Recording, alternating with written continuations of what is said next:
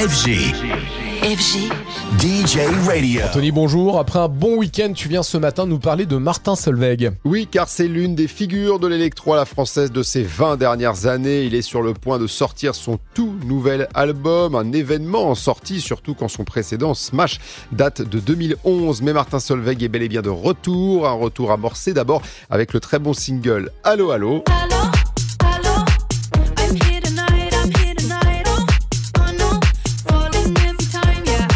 Martin Solveig s'était montré très discret durant toute la période Covid, mais le retour à la vie a clairement inspiré le producteur français. Il avait enchaîné avec un autre single inédit, Now or Never, house dansante, festive et taillée plutôt pour les clubs. Et avant la sortie de ce nouvel opus, Back to Life, il vient tout juste de dévoiler I Don't Wanna Work. I don't wanna